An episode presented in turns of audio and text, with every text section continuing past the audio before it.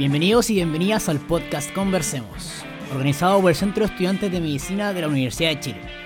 Yo soy Diego Villavicencio y hoy lo acompañaré justo Sebastián Barraza y nuestro invitado el doctor Juan Pablo Torres.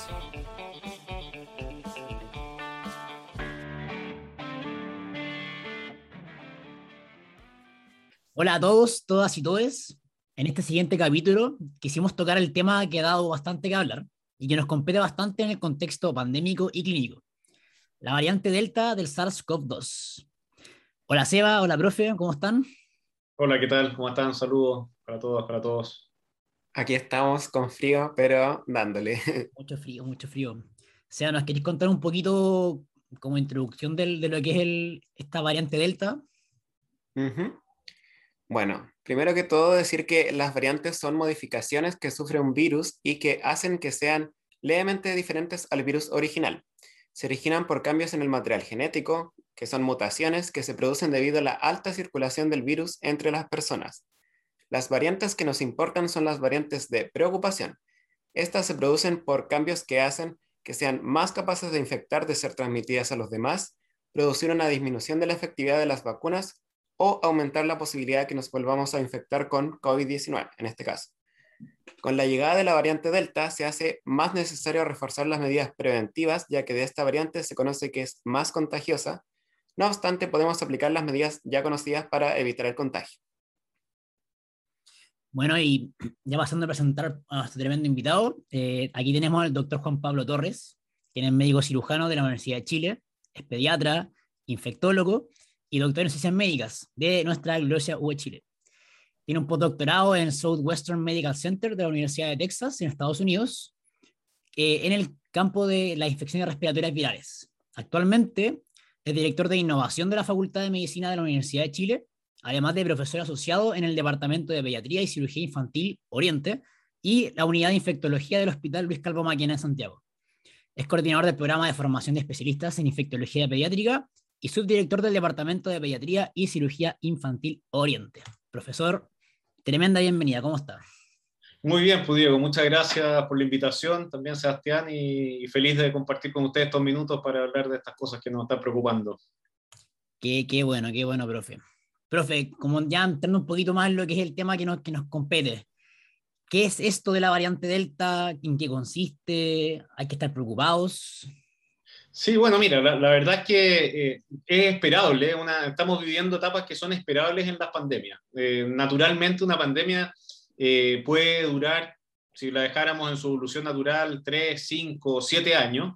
y claro, ha habido un desarrollo impresionante, la verdad que realmente espectacular, y en eso ha contribuido la ciencia a desarrollar la intervención para que eso probablemente no vaya a ser tan largo, que sobre todo tiene que ver con el desarrollo de nuevas vacunas pero eh, el virus, eh, que claramente tiene muchos, pero muchos años más de evolución que la especie humana, tienen las capacidades, sobre todo los virus que tienen en su material genético una hebra de RNA eh, y virus respiratorios como influenza, SARS en el caso del SARS-CoV-2 y otros, normalmente tienen la capacidad de ir generando ciertos errores al ir replicándose, al ir reproduciendo, ¿no es cierto?, a, a sus partículas virales hijas, eh, lo cual puede terminar es como ir sacando fotocopias. Eh, algunas de esas fotocopias van a quedar iguales, otras van a quedar como de mala calidad y, pueden tener ciertas mutaciones y no va a pasar nada, pero otras pueden ir eh, generando cambios en la estructura del virus a través de estas mutaciones de su, de su material genético,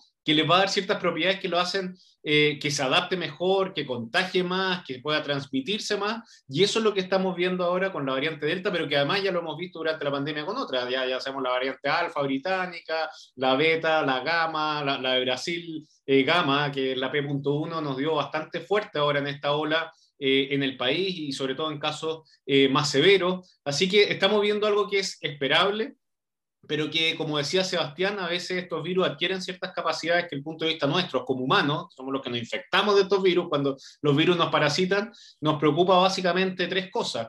Eh, si es que son más contagiosas, si es que pueden producir enfermedad más grave, o si es que las vacunas que se han desarrollado siguen protegiendo o no contra esta, esta variante. Y un poco en eso estamos y ahora con esta que eh, ha demostrado tener eh, algunos de esos elementos que nos pueden preocupar. Ya, y profe, en ese sentido, yo, en la persona tengo entendido que para poder descubrir que tenemos una nueva variante tiene que haber como una genotipificación de esta, de esta virus. ¿Esto se hace normalmente en un PCR o es algo que se hace solamente de vez en cuando o solamente en laboratorio? ¿Cómo funciona eso? Sí, eso funciona, eh, bueno, obviamente eh, hay varias técnicas que pueden llegar a, determinar eh, con mayor o menor precisión cuando estamos frente a, estas variantes. El método que sería el más correcto y el, el, el, método para llegar a, a, conocer realmente una variante es la secuenciación, es la secuenciación del genoma del virus. recordemos que no es tan grande, son, son virus que, que, que, son factibles y está la tecnología en Chile, en nuestra universidad, en nuestra facultad, para poder eh, hacerlo. Eh, sin embargo, eh, es un poco más lento y también un poco más caro. Entonces, además, de manera complementaria, pero sin reemplazar a la secuenciación, se pueden generar, una vez que ya uno conoce las mutaciones precisas, partidores para hacer PCRs, que es mucho más rápido y mucho más accesible, para una mutación determinada. Pero si de repente empieza a haber otra variante o algún cambio de alguna otra mutación para lo cual no está diseñado ese partidor, por los métodos de amplificación de PCR eso podría pasar desapercibido y nuevamente la secuenciación genética de todo el material genético es la que va a ir eh, dando luces de que eso pudiera estar ocurriendo. Así que puedes usar ambas, por ejemplo, en el ámbito más clínico, para eh, tener una respuesta más rápida, eh, se ha ocupado y ya se ha ocupado en el país detectar mutaciones, como por, el, por ejemplo lo que pasaba con la variante gamma o B.1, a través de PCR y no todo a través de secuenciación, pero en definitiva se van complementando. Genial. Y, profe, en ese sentido, ya como dándole un poquito más la vuelta a lo que es la Delta, porque como usted dice, ya han habido mutaciones antes, probablemente van a seguir habiendo. ¿Qué tiene especial esta mutación que ha llamado tanto la atención? Porque no ha pasado mucho tiempo, yo creo que no, no, no ha pasado más de dos meses desde que se empezó como a conversar, por lo menos en lo personal, eso es lo que yo he escuchado, como conversar y de repente es un miedo tremendo la variante Delta. Hubo un par de casos en Inglaterra que se reportaron y dejaron un poco la grande de que, que como que la mitad de, de, la gente que estaba hospitalizada y muerta era de variante Delta entonces, como que, eh, ¿qué tiene de especial esta variante? ¿Qué tiene que preocuparnos? ¿Es diferente a las anteriores como en clínica?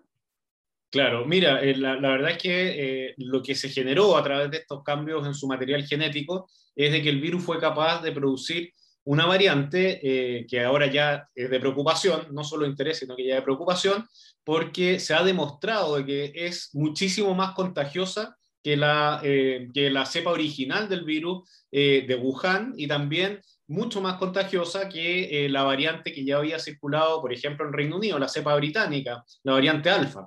Entonces, eh, esto significa que si normalmente uno esperaba que un virus SARS-CoV-2 tenía un, un, R0, que es este, este número, ¿no es cierto?, que dice de un infectado a cuántas personas que son susceptibles a su alrededor va a terminar contagiando a esa persona que está infectada, que habitualmente es más o menos de 2,5, o sea, a dos personas y media, y después cada una de esas dos personas y media va a contagiar a dos y media más, y dos y media más, y dos y media más. En este caso, con la variante Delta, uno podría esperar de que el contagio sea, en vez de 1 a 2,5, de 1 a 6 o de 1 a incluso hasta 8. Entonces, y después de esos 6 o 8, cada uno, 6 o 8, 6 o 8, 6 o 8. Entonces, eso hace de que sea mucho más contagiosa y de que tengamos más casos. Ahora, lo que sí, ese sería el punto 1 que nos preocupaba, es más grave. Afortunadamente, la evidencia hasta ahora pareciera mostrar que no es necesariamente más grave, pero claro, la cantidad de gente infectada, si normalmente nosotros tenemos 100 personas y sabemos que más o menos un 10%, por poner un número, se va a hospitalizar, van a ser 10 de 100. Si ahora tú contagias, invento otro número, a 1000, van a ser 100 de 1000, entonces obviamente va a aumentar la cantidad de hospitalizados, pero no necesariamente porque la cepa es mucho más agresiva o termino produciendo eh, más problemas. Mm. Profe, acá tengo una imagen, no sé si se la puedo mostrar, que el doctor Guevara nos sí, ubica, es un, doctor que publicó un gráfico que habla, no sé si se logra ver ahí, de que en Inglaterra muestra la flechita el aumento tremendo de casos que hubo por la variante Delta, pero cómo se mantuvo casi estable y a la baja la tasa de, de hospitalizaciones. En Chile estamos viendo algo parecido. La, en Chile la variante Delta ya podemos pensar que está afectando. Esto también me refiero porque hoy día, por ejemplo, eh, el informe del MinSal hablaba de un 3,5 positividad, de que han bajado en, un 21% de los casos en, la última semana y un 44% en las últimas dos semanas. Entonces, eh, ¿estamos ya en una pandemia o en un, brote de, variante Delta acá en Chile o todavía no? Yo creo que esto, eh, cuando entran las nuevas variantes, eh, no es una situación que va a tener una predominancia que sea inmediata. Eh, si tú ves lo que pasó en los otros países, va a tomar varias semanas, puede tomar incluso algunos meses, en que esa cepa, al ser más contagiosa, empieza lentamente a predominar y a desplazar la, la, detección de las otras variantes o las otras cepas del virus. Así que es probable que todavía no, no estemos viviendo la situación eh, por decirlo así, de máximo contagio la variante Delta. Por otro lado, deberemos esperar de que los casos vayan a aumentar. Mm. Lo que pasa es que el pic de aumento puede ser más alto o más bajo dependiendo de las medidas que tomemos para tratar de evitar eso, que son básicamente eh, las mismas que, hemos, que sabemos que la forma de contagiarse es exactamente la misma que ha tenido siempre el SARS-CoV-2 y la forma de protegerse también es exactamente la misma, pero como esta, esta variante es más contagiosa, hay que extremar las medidas. Eh, y en eso, por eso es que es importante el autocuidado, las medidas que ya conocemos, el uso de mascarilla, distancia social, lavado de manos, quedarnos en la casa si es que estamos enfermos o si estamos sintomáticos, era testearnos y aislarnos, eh, que eso tiene que ser siempre el pilar fundamental. Y además le agregamos, ojalá poder ampliar al máximo, al máximo, pero así, con todo lo que podamos, la vacunación de los rezagados, de todos los que se puedan vacunar, los que estén en el calendario de vacunación, porque eso va reduciendo el espacio que tener la variante para poder eh, diseminarse y contagiar a más personas. Lo que sí está claro es de que vamos a tener un aumento de casos. Eso yo, yo creo que es bastante esperable. Si es que nos cuidamos a hacer menos, y los primeros a los cuales va a ir a buscar la variante Delta van a ser sobre todo los adultos que no estén vacunados, que estén rezagados. Ese va a ser su nicho principal, porque son los principales susceptibles, los que incluso más que los niños, eh, pueden eh, generar, eh, son más susceptibles al contagio también. Profe, agarrando un poquito el tema de la vacuna, ya que lo tocó, ¿qué tan real es que la vacuna cubre contra lo que es variante Delta? Porque en nuestro contexto nacional tenemos la Pfizer, tenemos Sinovac, tenemos CanSino, AstraZeneca, y si me escapa alguna, creo que no. No, esas son las principales. ¿Qué evidencia hay actualmente de si estas vacunas realmente están cubriendo la variante Delta? Porque igual como esta distribución de qué países les ha tocado ya la variante Delta, que está en los países europeos sobre todo, y por ejemplo la Sinovac no es una vacuna que sea tan, tan prevalente dentro, de, dentro de los países más conocidos. Entonces, ¿qué tanta evidencia hay de que las vacunas que tenemos actualmente en Chile son realmente útiles para la variante Delta? Sí, si uno va viendo la, evidencia que, que además bien reciente, si la variante, como tú decías, eh, en el fondo, Diego, hace unos minutos empezó a circular hace poco, pero eh, en los países que ya ha circulado se ha visto que, por ejemplo, la vacuna de Oxford AstraZeneca, las vacunas de RNA mensajero, como la de Pfizer y Moderna, eh, son vacunas que, si uno mide en el laboratorio los anticuerpos neutralizantes generados como consecuencia de, de recibir uno la vacuna, pueden bajar un poco, pero siguen protegiendo. ¿ya? O sea, por ese lado, eh, hasta aquí la noticia es que ese tipo de vacuna sigue protegiendo. Con las vacunas de Sinovac, que es una vacuna inactivada, no tenemos muchos datos todavía. Eso, eso también es cierto. Mm. Ahora, teóricamente, como la vacuna inactivada tiene toda la partícula viral inactivada, no solamente la proteína spike, que es una partecita nomás del, del virus, como es la vacuna RNA mensajero o lo que transmite la vacuna de Oxford, eh, uno esperaría que el efecto también se mantuviera. Y es muy probable que eso también vaya a ser. Va a haber que estar monitorizando y estar súper atento a que eso eh, en verdad ocurra. Pero hasta el momento, las vacunas en donde ha circulado la variante Delta han mostrado que mantienen su efectividad para la protección pese a que pueden bajar un poquito los eh, títulos de los anticuerpos. Y también se ha visto que las personas que, tienen, eh, que están usando vacunas, que en su esquema son dos dosis, el hecho que reciban solo uno, la verdad es que les sirve poco para protegerse de la variante Delta. En ese sentido, son personas que tienen que tener su, su esquema de vacunación completo y ojalá después de 14 días de, esa eh, vacuna. Si eso es así, uno va a ver que la protección hasta el momento se estaría manteniendo y uno esperaría que con Sinovac, eh, la vacuna inactivada, es muy probable de que eso también ocurra en la teoría, pero vamos a tener que ir monitorizando y viendo muy bien lo que pasa en Chile. Eh, pero de nuevo, aquí lo más importante es cuidarse y vacunarse eh, lo antes posible. Genial. Profe, y en ese caso, yo tengo entendido que Chile es uno de los países que tiene más vacunas Sinovac. Y en, ese, como porcentualmente, en ese caso, Chile también es como un potencial de generar información sobre esta vacuna en relación a, cómo cubre los casos de variante Delta, ¿no? absolutamente. ¿Sí? Sí, claro, absolutamente. y, en eso creo que ha, habido una actividad súper eh, eh, importante en Chile de, generar conocimiento que ha venido de, la por ejemplo, las universidades, de nuestra universidad, la Universidad de Chile, en hacer estudios de vigilancia genómica. En, nosotros estamos haciendo un estudio en conjunto con la Facultad de Ingeniería, con el ICI, con el Instituto de Sistemas Complejos de Ingeniería de Cero Prevalencia a nivel nacional, para ir viendo cómo eso ha ido cambiando respecto a la vacuna Pfizer, a la vacuna Sinovac, los estudios que se han hecho de fase 3 de la vacuna, el estudio de Sinovac, que dirigió la Universidad Católica en conjunto con otra universidad, la vacuna Cancino, que lo hizo una, una, una red de universidades en el, sur del país. O sea, aquí claramente hay una contribución a la, a la ciencia y es muy importante porque generamos conocimiento, ese conocimiento lo transmitimos y le va a servir a, a otros países, no solo a nosotros que están usando eh, Sinovac, pero también es importante tomando eh, decisiones en base a la evidencia. Ya vimos lo que pasaba con SARS-CoV-2 y el tratamiento, en que había una serie de medicamentos que se empezaron a usar y que la verdad no sirven, eh, no, no, demostraron servir mucho, eh, como, ¿no es cierto?, como la hidroxicloroquina, la, la, la, la citromicina, la ivermectina, puede haber mucho entusiasmo y otros más también, eh, en donde eh, no se termina demostrando algún efecto y que incluso pueden ser deleterios. Entonces, eso es un tremendo plus que tenemos y tenemos la capacidad científica para hacerlo y para hacerlo bastante bien. No, es genial saber que nuestra universidad como que está ahí metida como en la, como binera, igual es como rico saberlo, como que es como súper rico saberlo. Profe, sí, pues, bueno, es nuestra misión como Universidad de Chile eh, y como universidad pública, ¿no es cierto?, generar ese conocimiento para, para el bien del país.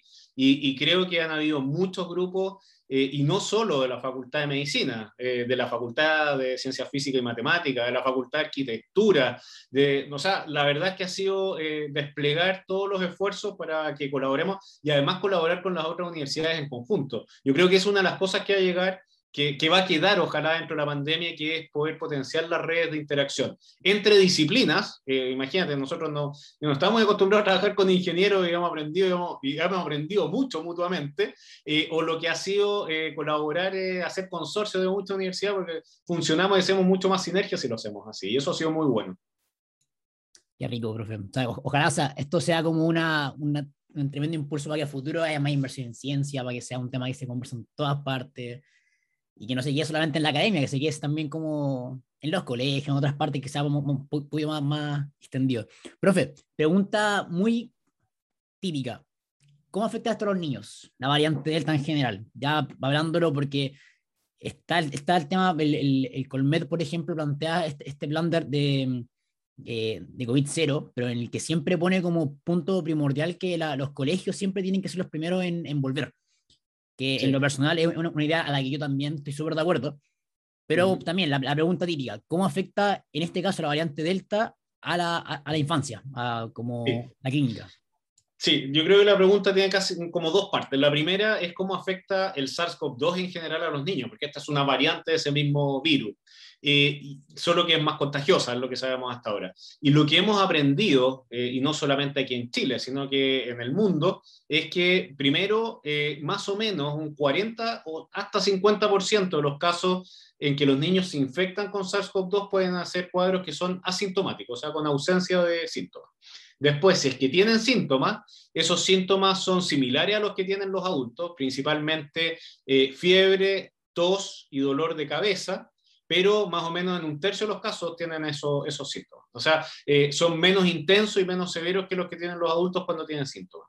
Y existe la posibilidad, los niños pueden transmitir el SARS-CoV-2 y pueden ser susceptibles a la infección pero mucho menos. Por ejemplo, los niños de menos de 10 años en general tienen una susceptibilidad que es la mitad de lo que tienen los niños que son o adolescentes o comparado con los adultos. Y eh, también uno puede eh, eh, ver que a veces pueden haber algunos cuadros que son de presentación clínica severa, eso también puede ocurrir, como ha sido el PIMSO, el síndrome multisistémico inflamatorio asociado al COVID, y en ese sentido sabemos que eso puede afectar más o menos al 0,1% de los niños que tengan el virus. O sea, de los que se infecten, el 0,1% puede tener esa forma y de ese 0,1%, afortunadamente, entre el 98 y 99%, si se diagnostica bien o si es que se hace un manejo y se hace un manejo oportuno, va a tener también una evolución favorable. Entonces, eso es como el, lo que hemos ido aprendiendo en cifras del impacto de, de los niños. Ahora, ¿qué es lo que pasa? Si tú estás frente a una variante que es más contagiosa, y en este momento la población que está más susceptible es la no vacunada y los niños no están vacunados. Afortunadamente los adolescentes sí, porque ya eh, estamos vacunando más o menos entre los 15 y 16 años y se va a llegar hasta los 12, eso es muy bueno. Pero eh, van a quedar los adultos que, estén, que no hayan respondido a la vacuna, los que estén rezagados y los niños. Entonces es probable también de que si esta variante predomina en el país, puede aumentar la proporción de niños que puedan eh, infectarse, pero no necesariamente, y se ha visto que no necesariamente sea más severo, y los niños tengan, tiendan a tener este cuadro que sea o asintomático o eh, de un curso eh, en general más benigno. Pero nuevamente, es algo que es súper importante monitorizar, ir viendo en el proceso si es que hay, se prende alguna alerta o si es que eso se está escapando de lo que uno está esperando. Pero uno debiera esperar lo que ha hecho el virus en todo este tiempo de pandemia, pero como es más contagioso, también vamos a tener que hacer que los adultos que rodeen a los niños vayan a vacunarse lo antes posible si es que no, no lo han hecho y extremar las medidas de autocuidado de los adultos y también de los niños. Yo soy pediatra, así que yo, yo conozco y sé muy bien que si a un niño uno le enseña a usar y a usar bien la mascarilla, es muy probable que lo haga igual o mejor que un adulto y también es muy probable que le diga al adulto usa la mascarilla si es que lo está viendo sin usar mascarilla. Así que en ese sentido también tenemos que potenciar la educación a ellos porque lo hacen muy bien. Y romper el mito también, porque está el mito de que no, que los niños van a ir al colegio, no se van a cuidar con la mascarilla. Y finalmente igual es un tema de como adultocentrismo, adultocentrismo que, que termina siempre pegando ahí en todas estas medidas. Sí. Eh, Sea, no sé si te, te tinca tirar las preguntas que ha, ha, hecho el público. Hoy día en, en, en, el Instagram publicamos sobre esta entrevista y la intención era que la gente hiciera un par de intervenciones, hicimos un par de encuestas y el Sea ahí puede contarnos. Eh, sí, mire, las primeras preguntas son eh, en porcentajes y se las voy a leer. Eh, son más de conocimiento, que son de ciertos puntos que ya hemos tratado en, en esta entrevista, pero se los voy a mencionar. La primera pregunta dice, la variante Delta es conocida por su alta, eh, el 93% respondió transmisibilidad y un 7% respondió mortalidad. Uh -huh. La segunda pregunta dice, ¿la vacunación sirve contra la variante Delta? Eh, un 91% respondió que sí y un 9% respondió que no. Creo que igual es importante mencionar que muchas de las personas que nos siguen en nuestras redes sociales son estudiantes de medicina. Entonces quería saber cuál es su opinión respecto a esta marcada tendencia de que se sabe más o menos cuáles son los conceptos que usted explicaba recién, pero que no necesariamente se condicen con lo que cree la población en general. Claro que sí, yo, creo que, claro, los resultados de la encuesta eh, es muy bueno. Me alegro mucho de que el 90 o más por ciento eh, responda muy correctamente, así que coincide con que se están informando bien y además están eh, conociendo el, el, impacto que puede tener esta nueva variante. Es más contagiosa, ya dijimos más, cuánto más podía contagiar y también sabemos que hasta el momento, hasta ahora, eh, la, gran mayoría de las vacunas está protegiendo contra, sobre todo contra la enfermedad eh, más grave, más compleja y más severa. Y, como bien mostraba también en el gráfico Diego, eh, se ha visto que pueden aumentar los casos, eso ha pasado, hay datos de Reino Unido, de Israel, por ejemplo, pero las hospitalizaciones eh, pueden subir, pero suben un poquito, claro, mucho menos que lo que han sido las olas anteriores. Por ejemplo, en Reino Unido mucho menos que lo que había eh, en la ola de la, de la cepa británica. Y las muertes, afortunadamente, en eso las vacunas siguen manteniendo una muy buena protección. Ya. Eh, las siguientes preguntas son las siguientes. Primero, si es que se considera que se han tomado las decisiones correctas en torno al manejo en el contexto de la variante Delta y un 89% respondió que no y un 11% respondió que sí. Y eh, en ese mismo sentido, también preguntamos cuáles eran las medidas que creían que pudieran haber sido mejores para este manejo. Uh -huh. Y lo que más se repitió es eh, sobre el cierre estricto de las fronteras, que ha sido igual un tema eh, polémico. Constante, claro. Sí, mira, la verdad que nosotros, yo creo que siempre en esta respuesta yo, no tengo todos los elementos para dar una respuesta súper correcta y completa. Yo creo que, porque aquí los diferentes puntos de vista del conocimiento se complementan, lo puedo hacer más desde el punto de vista sanitario, obviamente, y, y infectológico. Cuando nosotros hablamos de infección, siempre la infección tiene tres componentes. El agente, que es el virus, en este caso, el SARS-CoV-2, el hospedero, que es la persona que se infecta, nosotros los humanos, y el tercero es el ambiente, lo que nos rodea y cómo eso influye. Y sobre eso agregamos un cuarto elemento, que es la vacunación, que es una intervención, una intervención humana que, ajusta de alguna manera estos tres factores. Eh, porque lo recibe el humano, afecta a, la gente y eso puede cambiar lo que pasa en el ambiente y el nivel de contagio. Entonces, en ese sentido, dentro de las cosas que uno sabe eh, que tienen que potenciarse son también las mismas que se dieran potenciar a lo largo de la pandemia, del punto de vista de la gente, eh, que sabemos que puede generar variantes. Eh, hay que hacer una vigilancia genómica, primero, para, para, poder saber qué es lo que está pasando y tener un termómetro. Y junto con eso, el cierre de fronteras es como tratar de bloquear y que no entre Ahora, créanme que los virus tienen como les digo, tienen mucho más evolución que los humanos. instalar una barrera eh, humana para bloquear un virus es tremendamente difícil. Es como que decidiéramos un año eh, cerrar la frontera para que no entre eh, el, el rinovirus.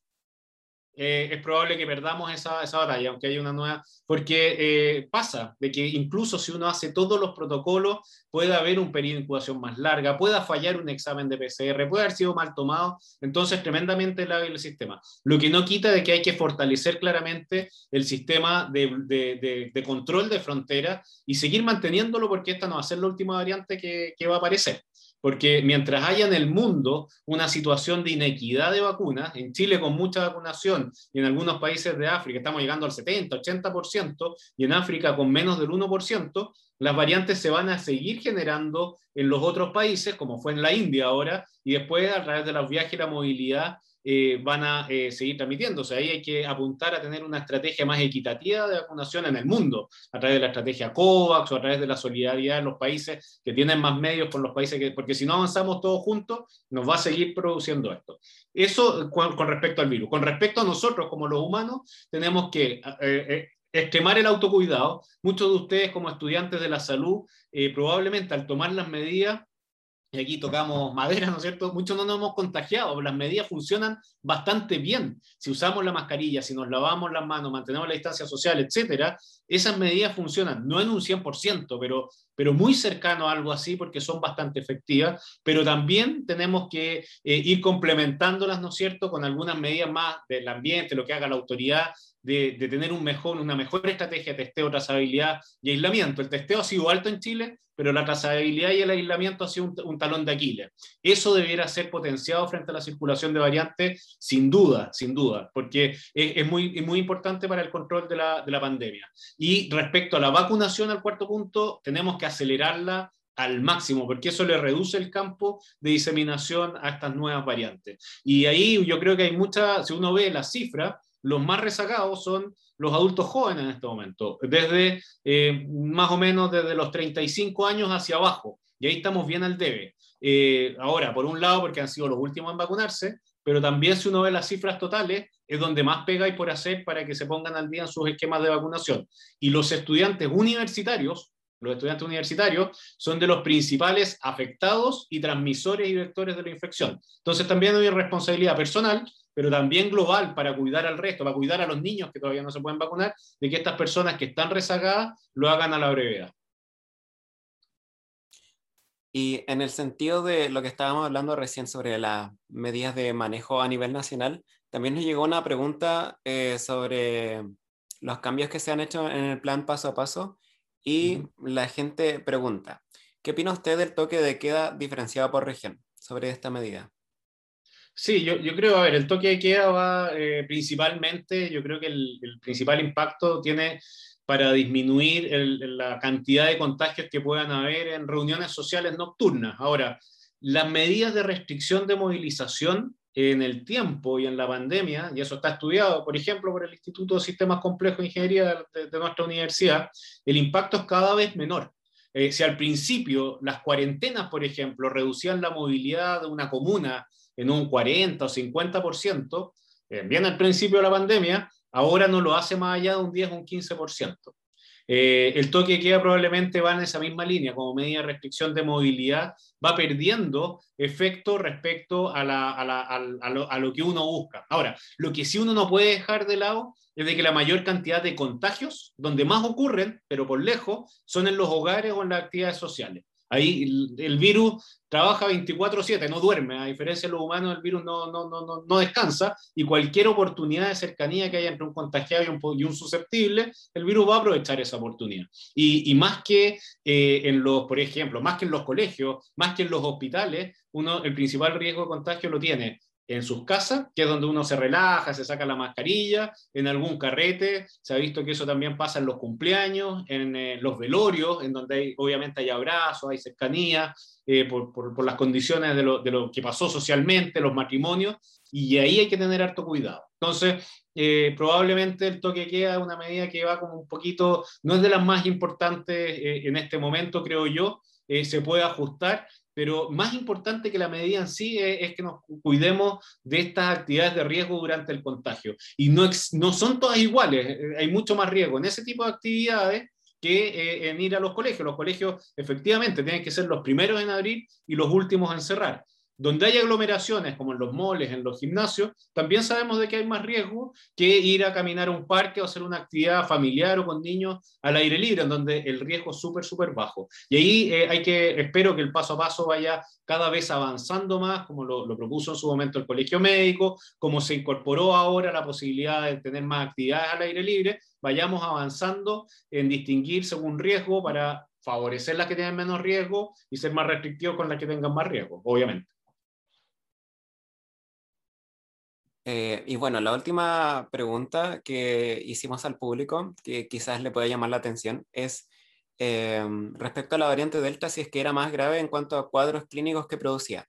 Y este estuvo más peleado y un 58% dijo que sí y un 42% dijo que no. Usted ya ha mencionado previamente eh, sobre este punto que no sería más grave, no sé si le gustaría como dejarlo bien en claro.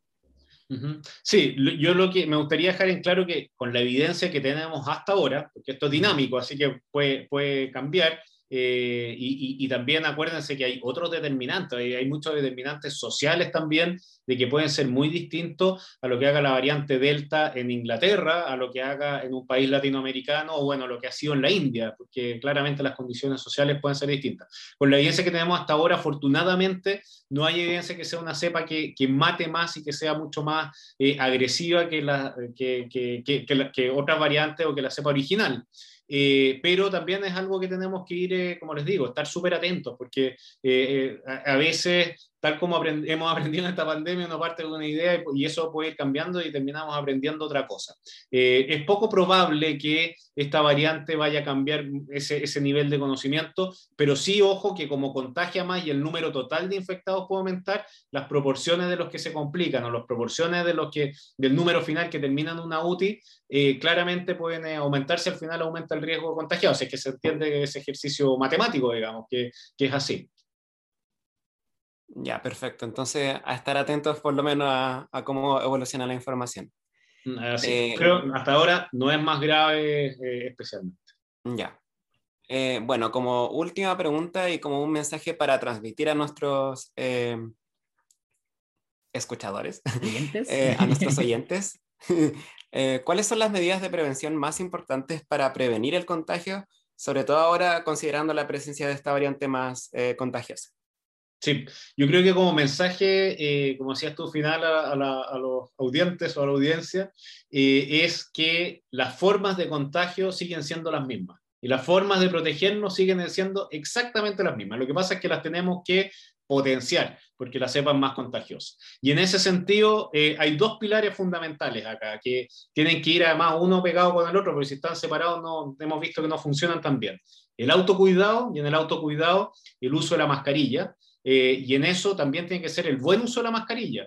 Eh, se está recomendando que cambiemos y vayamos dejando de lado las mascarillas de género o de tela, eh, porque no son tan eficientes como, o sea, que partamos desde la mascarilla tres pliegues, la mascarilla quirúrgica, que son como blanco con celeste, o, bueno, si los ambientes más complejos, KN95, 95, pero desde mascarilla quirúrgica en adelante, si es que se humedece, ojalá no usarla más de cuatro horas, tampoco es que sirva la mascarilla quirúrgica para toda la semana porque pierde efectividad, y eh, eso es importante. El lavado de manos, no hay hasta ahora ninguna bacteria, ni ningún virus, y probablemente ningún hongo que sea resistente al lavado de manos. Y es un mensaje súper potente. Ojalá que el lavado de manos que se ha intensificado en la pandemia llegue para quedarse. porque eh, el virus tiene un mantito de lípidos que con el jabón, ¡pum!, eh, uno lo puede destruir. Así que el lavado de manos, la distancia social, la ventilación de los espacios y quedarnos en la casa si es que no, no, no, no, lo necesitamos. Evitar las actividades sociales, ahora que estamos con el riesgo de la variante Delta,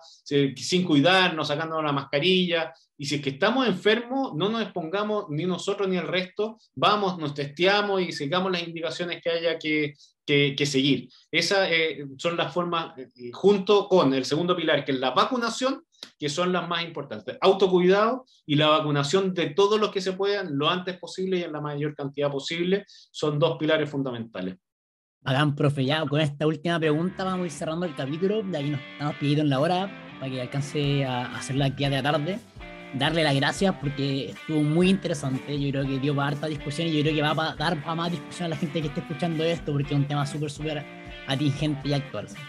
Gracias, gracias, profe.